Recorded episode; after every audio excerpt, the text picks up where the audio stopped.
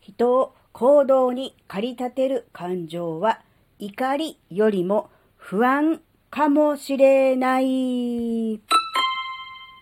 あずききなこがなんか喋るってよ。この番組は子供の頃から周りとの違いに違和感を持っていたあずきなが自分の生きづらさを解消するために日々考えていることをシェアする番組です。こんにちは、あずきなです。あずきが最近考えていることをね、えー、ね、えー、1日1回、えー配信するこの番組ですが、えー最近ね、特に思うことを考えることはですね、人が、えー何かに突き動かされて、えー行動するときっていうのは、やっぱりね、感情、ね、自分の感情が動かされるときだと思うんですけど、その感情でもね、うん、今までは、あずきなは怒り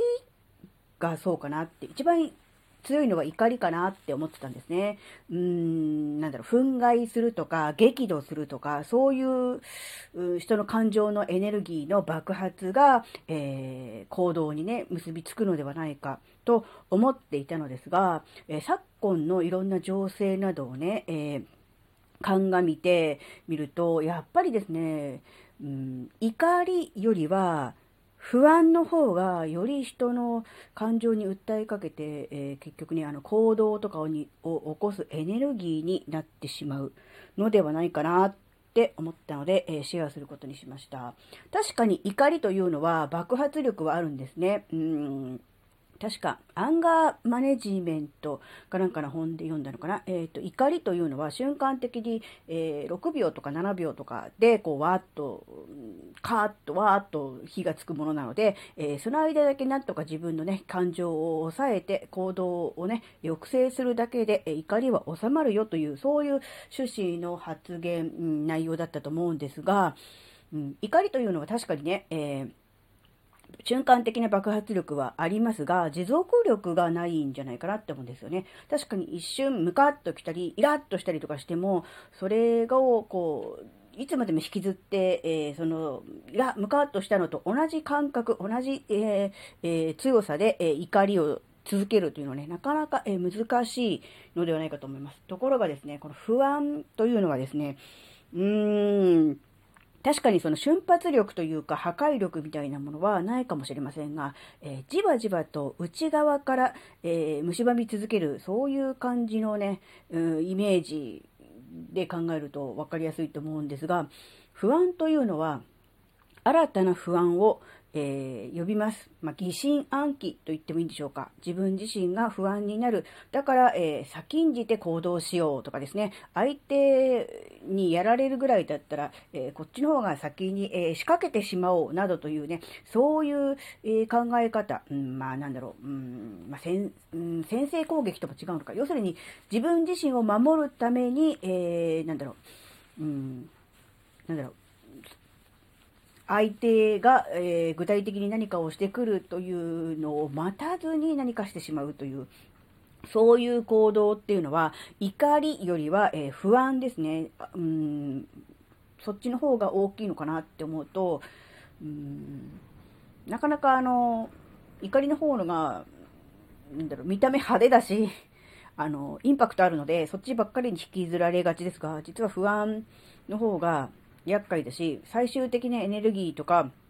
起こした行動の結果の、えー重大さ、あるいは悲惨さから言うと、不安に駆られての行動というのが一番危険かなという気がしました。これはもちろん個人レベルでもそうだと思うし、もっと大きなもの、レベルでももちろんね、あの集団心理的なものでもそうだと思うんですが、えー人間にはそういう特徴というか、えーものがね、えー備わっているというか、あるんだなということを知っておくだけで、何か不安に駆られて焦った時に、いやでもこれは、うーん、そういう、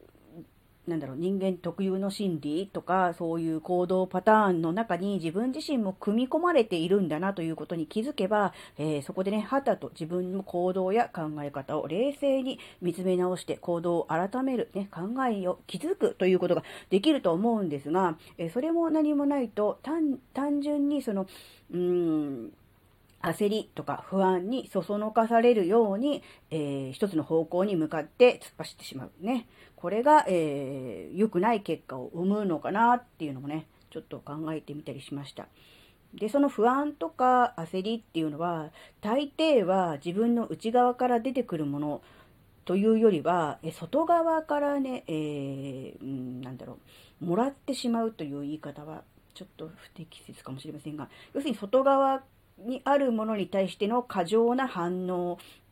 っていう部分もあると思うので、えー、自分自身のね、えー、心の状態が、えー、あまり安定していないなと、メンタル弱っているなという時は、特にそういうネガティブな情報、不安や、え焦りをね、あ、あの助長したり、えね、する、そういうような情報にはあえて触れないというね、そういう決断も大事なのかもしれませんね。うん、確かにあの、うん、先の見えない、えー、どうなるかわからない不安な、えー、世の中、不安定な、えー、時代は、えこれから先もますます、え加速していくでしょうし、えね、以上に、え混沌としてきて、え何が正解なのか、何が、えいいことなのかわからないということはね、え続いていくと思うんですね。だからこそ、え自分の中にしっかりと、え軸というか信念のようなものを持って、え自分はこうやって生きていく、自分はこういう世界観で生きていくというような、え一歩ね、筋の通ったものがあれば、なかなか、えー、周りの状況に、えー、揺れ動いてブレるということも、えー、少なくなってくるのかなと思うので、えこの機会にですね、ぜひあの、自分自身の人生の軸ですね。自分自身の生きるための、えー、信念、美学のようなものを改めて考え直すというのもね、必要なことなのかもしれないなと思ったので、シェアすることにしてみました。え、今日はいずになく真面目な話ですが、えー、たまにはこういうこともします。あの、バカでね、あの、おま、おまぬけで、ね、ポンコツな話ばっかりだとね、さすがにあの、うーん、まあ、楽しいんでしょうけど、聞いててあの、何のね、あの、うーん、有益な情報もないのでね、たまにはこういう話はします。でも、たまにです。はい。ここまでお聴きくださりありがとうございました。それではまた次回お会いしましょう。バイバーイ。